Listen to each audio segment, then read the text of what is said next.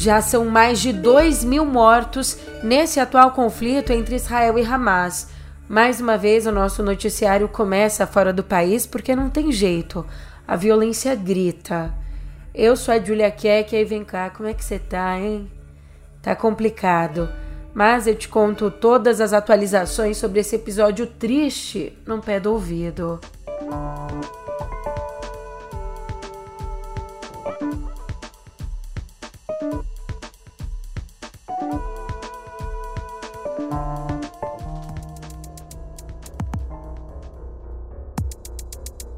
Em um pronunciamento de 10 minutos, o presidente dos Estados Unidos, Joe Biden, reafirmou ontem o compromisso com Israel e reiterou o direito do Estado judeu de se defender.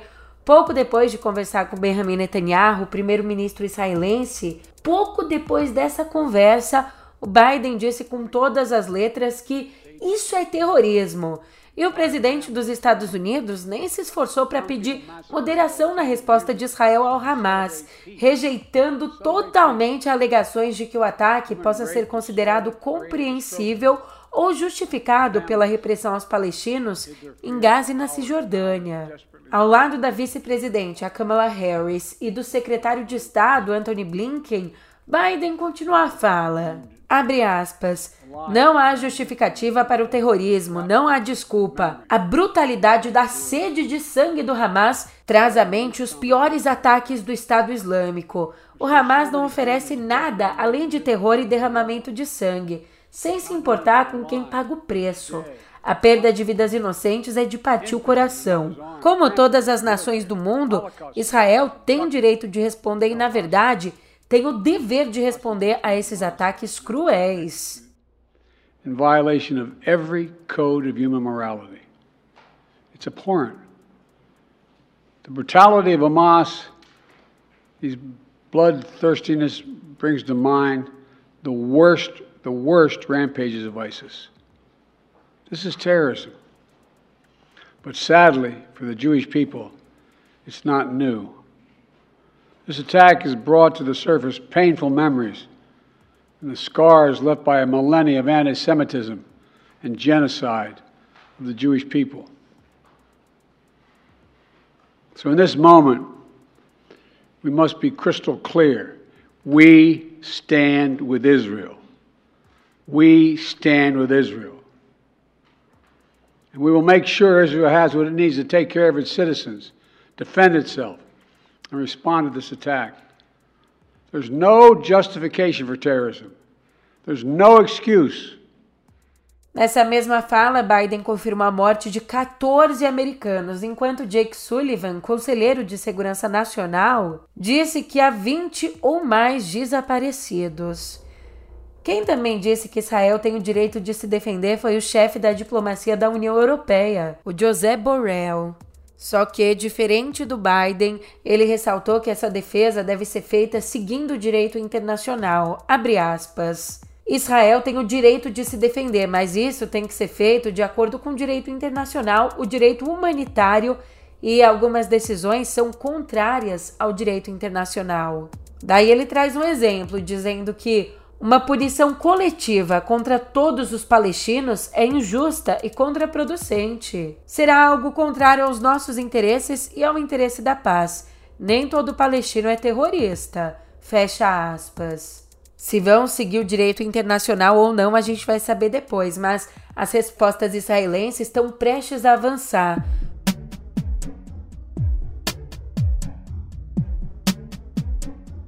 Com 100 mil soldados apostos na fronteira com Gaza, o exército vai dar início a uma ofensiva terrestre com ataques maiores e mais severos. O general Dan Goldos explicou que o próximo passo é avançar, começar a ofensiva e atacar o grupo terrorista Hamas, dizendo que, abre aspas, precisamos mudar a realidade em Gaza para evitar que aconteça de novo. Dure o tempo que durar.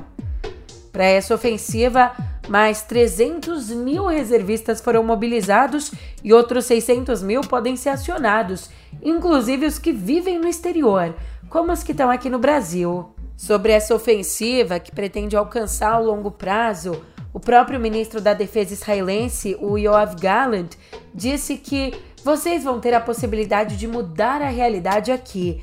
Gaza nunca mais será a mesma. O Hamas queria mudança em Gaza e vai ter a mudança oposta. Eles vão se arrepender. Foi o que disse o ministro da Defesa israelense. E no fim da tarde de ontem, o Hamas continuou disparando mísseis contra Ascalon, horas depois de mandar uma mensagem recomendando que a população abandonasse o local. Ao mesmo tempo, 15 mísseis foram lançados contra o norte de Israel a partir do Líbano.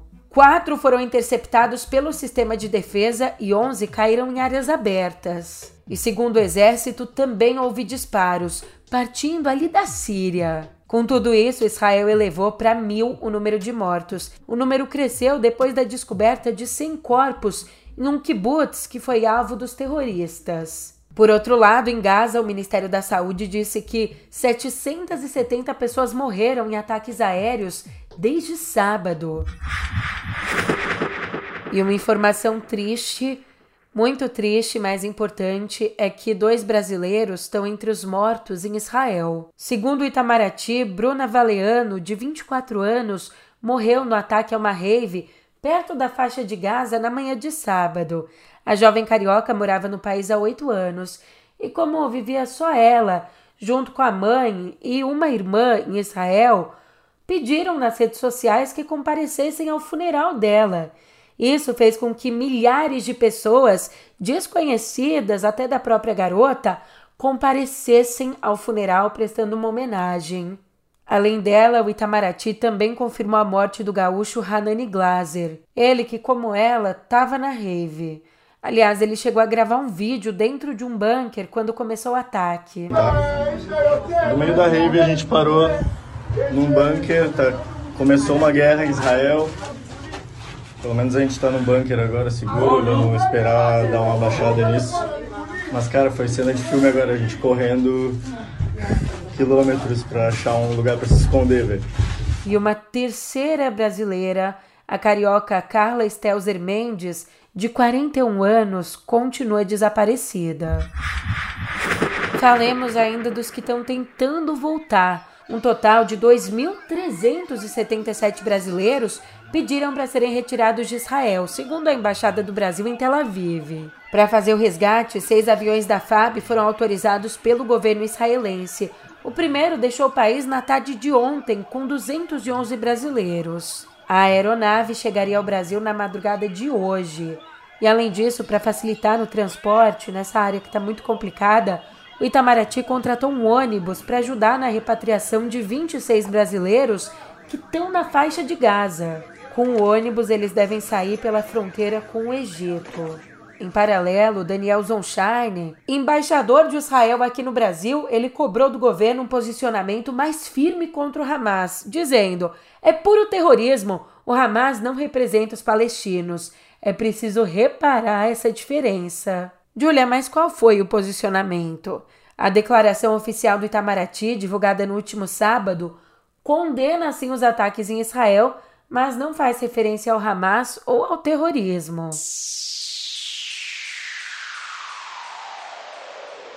Aqui no Brasil a gente fica de olho porque três ações contra a chapa Bolsonaro Braga Neto começaram a ser julgadas ontem pelo Tribunal Superior Eleitoral. As ações são por abuso de poder político no uso dos palácios do Planalto e da Alvorada e também pelo uso indevido dos meios de comunicação. No início dos trabalhos, o ministro Benedito Gonçalves leu o relatório, enquanto Defesa e Ministério Público Eleitoral fizeram a sustentação oral de suas posições. O vice-procurador-geral eleitoral, Paulo Gonet, defendeu a rejeição das três ações por considerar que a conduta de Bolsonaro não teria sido grave o suficiente para afetar as eleições e justificar então uma condenação à inelegibilidade. As partes então já falaram e a votação mesmo ficou para a próxima terça. E olha esse chabu aqui. A presidente do PT, a Glaze Hoffman, fez ontem um post pedindo o veto do Lula ao projeto do marco temporal aprovado pelo Congresso no fim de setembro. Na postagem, no tweet, ela afirma que a proposta é uma afronta ao Supremo, que já se posicionou pela inconstitucionalidade do marco, Nas palavras dela, abre aspas, fazemos um apelo pelo veto total ao projeto de lei, que é inconstitucional, já que essa matéria deveria ser tratada por emenda constitucional. Além disso, afronta uma decisão do Supremo.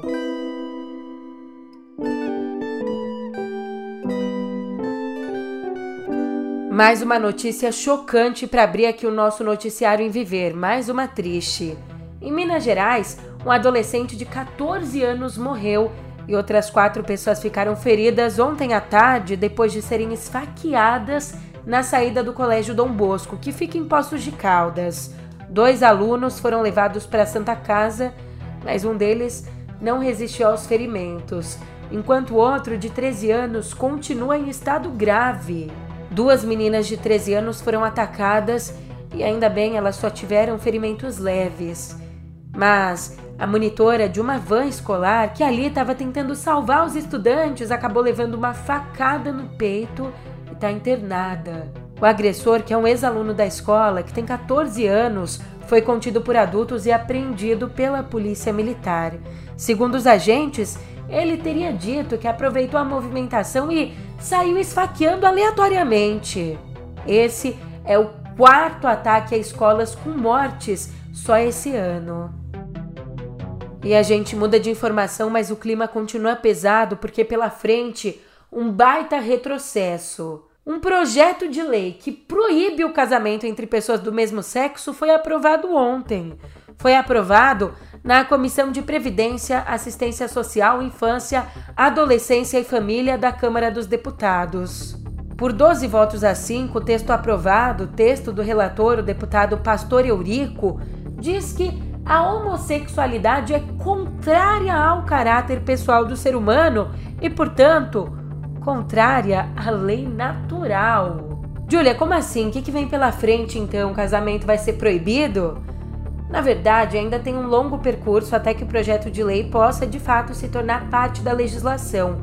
Só para você ter uma ideia, antes aí de ser votado no plenário da Câmara, o texto ainda precisa ser analisado por duas comissões: a Comissão de Direitos Humanos e de Constituição e Justiça. E uma coisa importante é que os parlamentares governistas, eles estão dizendo que tem maioria nas duas comissões, o que vai impedir o avanço do projeto.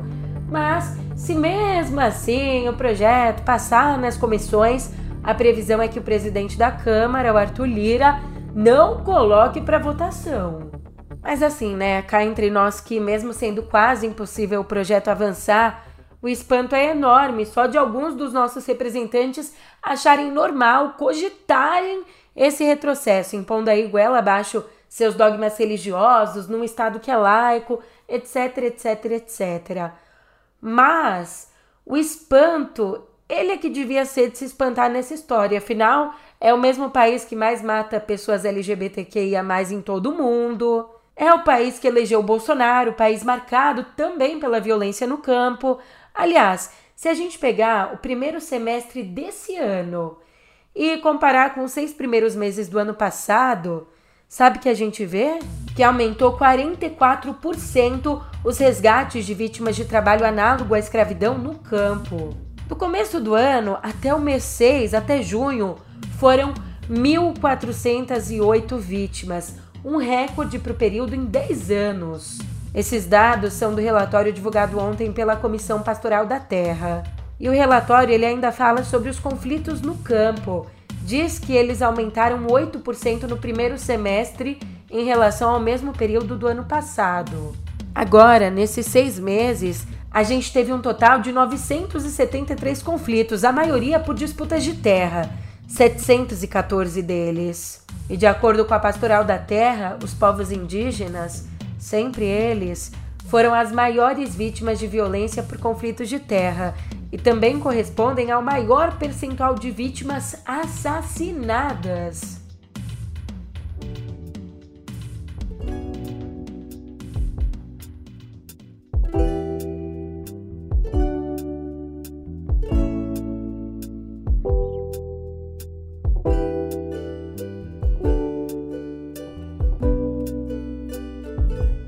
Aqui em Cultura, apenas o mais importante prêmio da língua portuguesa, o Camões. Ontem, o escritor português João Barrento venceu por unanimidade o Prêmio Camões de 2023. Ali na premiação, o júri destacou as traduções que ele fez de obras alemãs, obras desde a Idade Média à contemporânea, também obras de todos os gêneros. E ele, além de fazer tudo isso, também é ensaísta e crítico literário. Para você entender um pouco do prêmio, a premiação é oferecida pelo governo de Portugal e pela Biblioteca Nacional do Brasil. Além do João Barrento, esse ano, o nosso Chico, o Chico Buarque, também recebeu Camões, o prêmio que ele venceu lá em 2019, mas que na época ele acabou não recebendo porque o então presidente Jair Bolsonaro se recusou a assinar o diploma de premiação. Agora eu só tenho uma questão. Onde Bolsonaro está se escondendo dessa enorme euforia? Como vai proibir quando o galo insistir em cantar? Água nova brotando e a gente se amando sem parar. Encantar.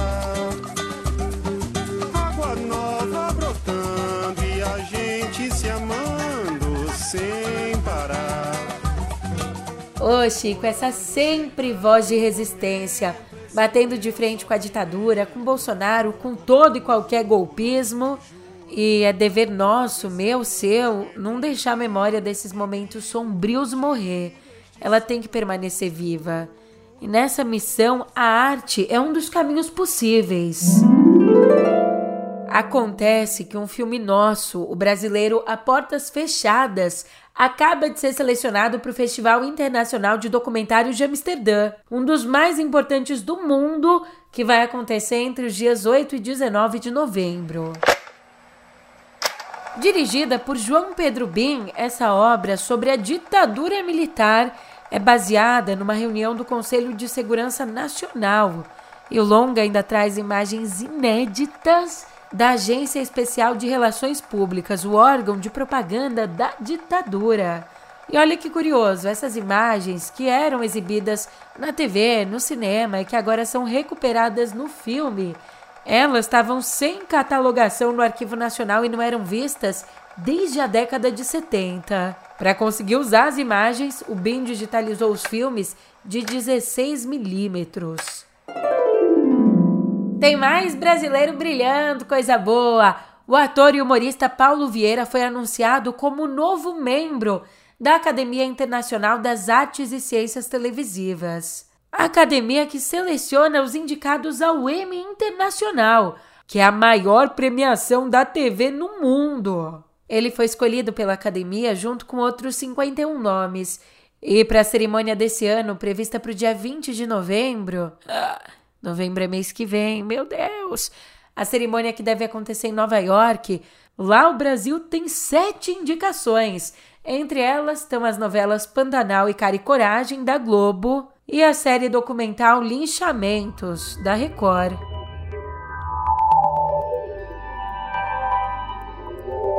Cotidiano digital, que grave! Uma reportagem do jornal britânico The Guardian revelou que dezenas de pessoas do Nepal que foram contratadas para trabalhar em armazéns da Amazon na Arábia Saudita. Dezenas foram vítimas de tráfico de mão de obra. Esses trabalhadores estariam vivendo em condições de miséria e exploração como temporários nos depósitos da Amazon ali no país árabe. Além de baixos salários, os imigrantes viviam em acomodações superlotadas com acesso contado à água e higiene precária. Eles também foram proibidos de voltar para casa, a menos que pagassem taxas. Muitos também foram demitidos e transferidos para moradias ainda piores. Hoje em dia, a Amazon emprega cerca de 1.500 pessoas na Arábia Saudita. E o X, antigo Twitter, lançou um novo recurso que limita as respostas em publicações só para contas verificadas. Ou seja, só para quem paga, né? Para assinantes ali do X Premium. Mas ao menos usuários com perfis gratuitos também podem optar por impedir que usuários não verificados respondam às suas postagens. E de acordo com Elon Musk, que é o dono da rede social, essa novidade deve ajudar com bots de spam. A nova medida também pode o quê? Incentivar novas assinaturas, mais dinheiro entrando. Vale dizer ainda que hoje em dia assinantes da versão paga do X já contam com prioridade em conversas e pesquisas como vantagens do serviço pago. Enquanto isso, o Threads da Meta, aquela rede social que é tipo o step do Twitter, ela deve ganhar logo logo Trending Topics.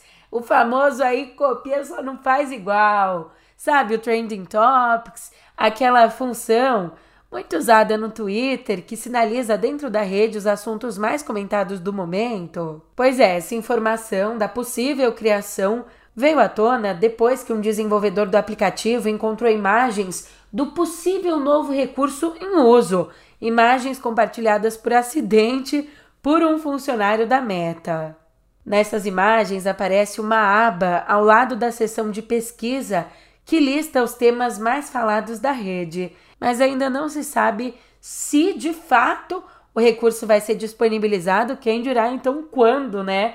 Mas se sabe que eu vou agora, eu não sou besta, mas obrigada pela companhia, te agradeço sempre e te espero aqui amanhã. Até lá!